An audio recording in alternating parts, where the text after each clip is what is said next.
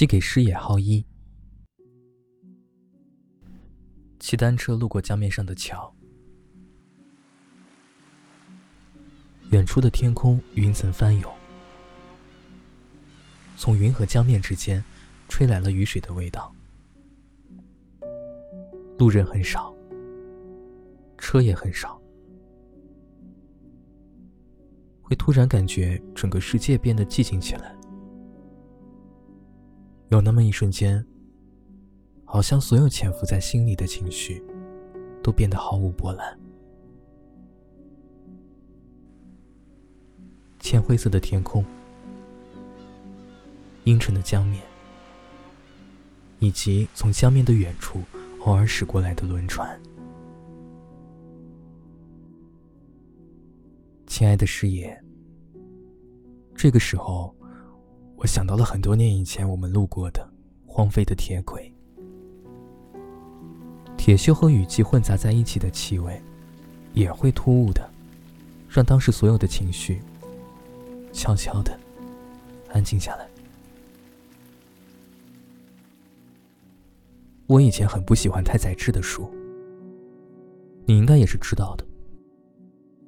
比如，会突然想到，当初在铃木的店里读完《人间失格》之后，你安静了一整个下午。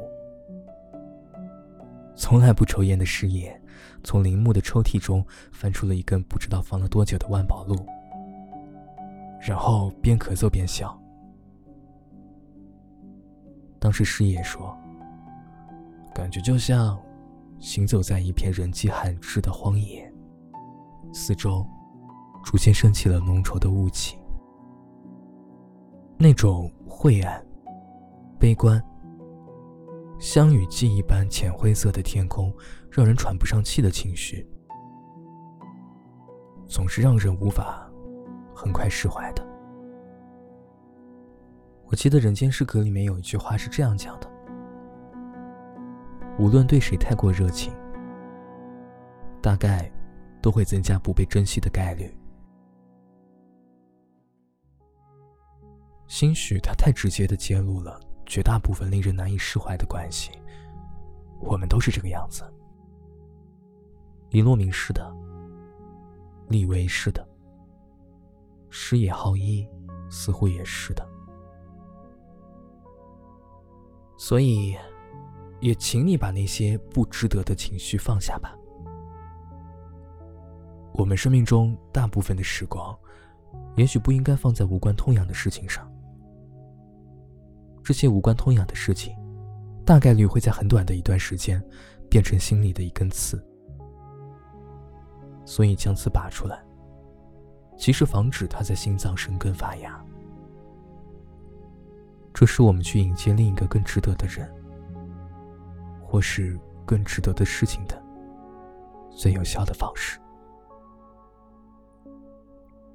亲爱的师爷，傍晚。积攒了两周的云雨突然被风吹散了，久违的阳光让人豁然开朗。我拍了两张照片发到了你的邮箱，但之前写给师爷的信，很长一段时间仍然是未读的状态。东京的新的生活应该很忙碌吧？但也许对师爷来说是另外一种新的开始。所以我很开心，连天空也变得温柔了起来。我能想到，当你站在东京的早晨，来来往往的人群，不动声色地拼凑成了这座城市新的一天的样子。北条那天跟我通电话，他提起了你。他说，师爷或许还是想回到北海道的。你们每次约好去三厅木的居酒屋，可是总是因为各种原因临时变卦。如果是在北海道，所有的约定应该都不会被耽搁下。总觉得这样的约定可惜，但是又很有趣。不管怎么样，走进新的生活里去，永远都是一件令人期待的事情。我们都在各自的生活里忙碌着，所以一次偶尔的约会，可能是平凡生活里唯一能让人记住季节、记住时间和愉快心情的绝佳的方式。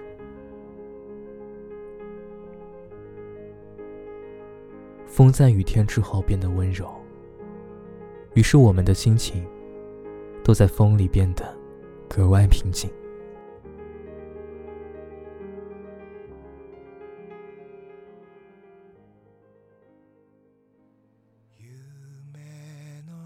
続きは木漏れ日静かな